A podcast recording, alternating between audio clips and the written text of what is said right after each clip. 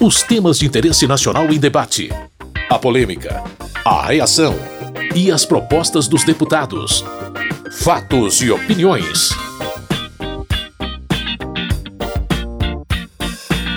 Olá, meu caro, minha querida ouvinte, você que acessa o programa nos tocadores de podcast, seja bem-vindo, bem-vinda.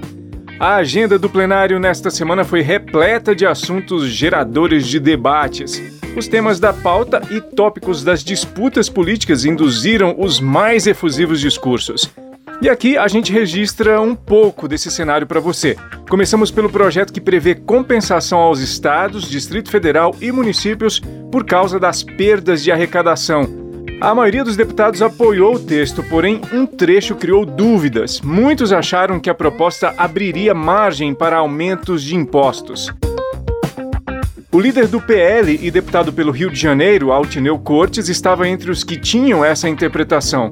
Inclusive, ele apresentou uma proposta de mudança nesse tópico específico. O PL é sempre favorável a atender os municípios do Brasil. Na época que o PL governou o Brasil, os municípios não entraram em greve. Mas esse projeto está revogando e nos deixa em dúvida aqui, inclusive a discussão entre as assessorias e dando a possibilidade, e essa é a dúvida, por isso apresentamos um destaque, de aumento da alíquota de combustível, da possibilidade de aumento. Está tudo no mesmo projeto recompor as perdas dos municípios. PL é favorável. Naquela época, os municípios não passavam dificuldade, mas a gente tem essa dúvida.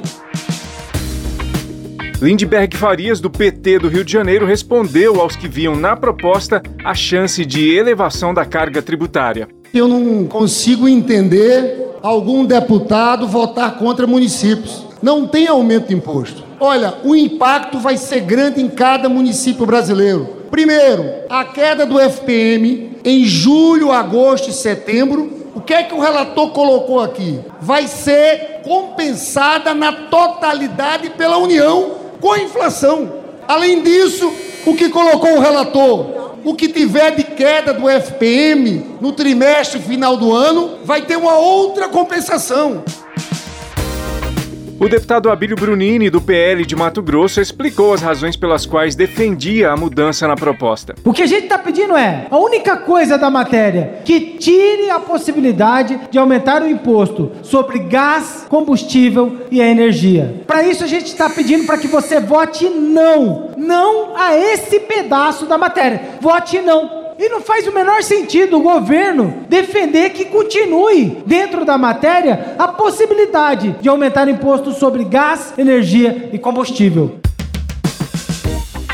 Segundo o relator e deputado pelo PT do Paraná, Zeca Dirceu, não há no texto nenhuma possibilidade de haver mais impostos. Não há qualquer possibilidade nesse texto de abrir espaço para aumento de imposto. Isso é uma interpretação equivocada ou é falta de boa fé o texto, o objetivo, tanto do governo como do nosso relatório, do apoio que a gente recebeu aqui da imensa maioria do plenário, é devolver recursos do ICMS que foram de forma absurda no ano passado tungados dos estados e dos municípios. O repasse teria que ser em 2024, nós estamos antecipando 10 bilhões para 2023, por decisão do presidente Lula. E incorporamos a esse texto a possibilidade de julho, agosto e setembro das quedas do FPM, que é um dinheiro importante dos municípios, serem também recompostos, havendo percas até dezembro. Mais uma vez os municípios vão ter o FPM recomposto e ainda a gente conseguiu incorporar dois meses, julho e agosto, que o FPE, que é dos estados, teve queda de recursos, também haverá uma recomposição. Ao final das discussões, foi aprovado o projeto que prevê compensações aos estados, Distrito Federal e municípios por causa de perdas na arrecadação. O texto vai ao Senado Federal. Fatos e opiniões.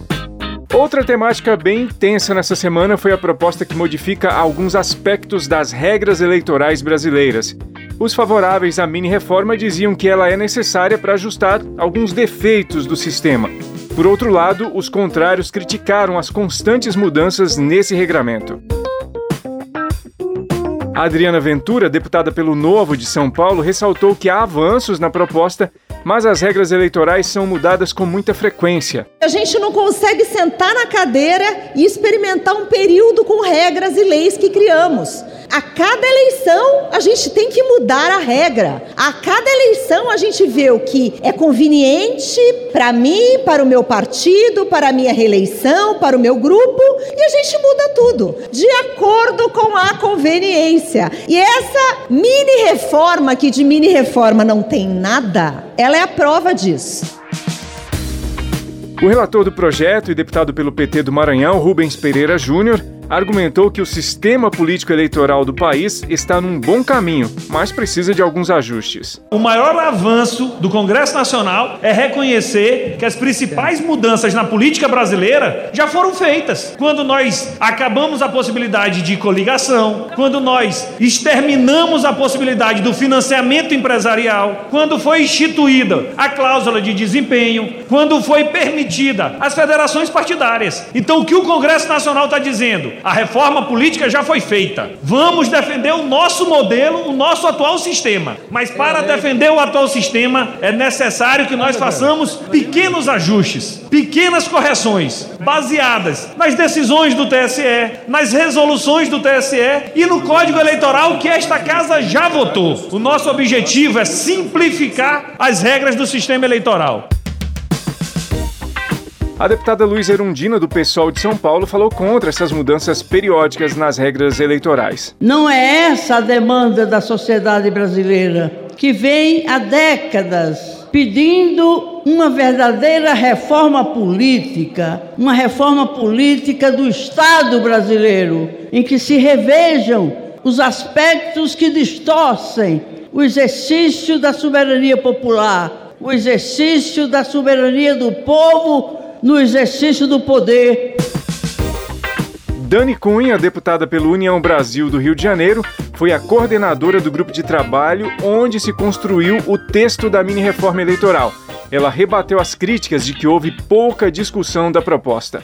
Quero dizer a todos que mais de 26 audiências com especialistas foram realizadas num período de três dias. Tivemos oportunidade de dialogar com todas as instituições, recebemos sugestões das mais diversas, independente de partido, independente de posicionamento. O grande entendimento dessa mini reforma é que ela vai simplificar o processo eleitoral, que ela vai trazer melhorias e que vai trazer com esse entendimento grandes avanços. Então aqui eu quero defender o projeto, quero parabenizar o relator e os consultores pelo esforço olímpico e pelo texto que vem sendo encontrado com mais de 80%, vamos dizer assim, de consenso. Então isso significa que a gente está num bom caminho.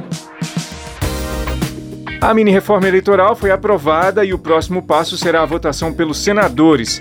Para que essas regras valham nas eleições municipais do ano que vem, precisam ser concluídas no Congresso e sancionada pelo presidente da República até 6 de outubro. Fatos e opiniões.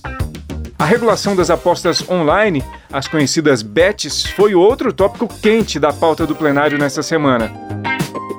Na opinião de Gilson Marques, do Novo de Santa Catarina, a ideia do projeto até que é boa, mas haveria um erro de objetivos. No primeiro momento parece ser algo bom, dá mais liberdade às pessoas. Porém, essa liberdade ela só pode e somente pode ser exercida de forma online. Presencial vai continuar sendo proibida, o que por si só é uma incongruência.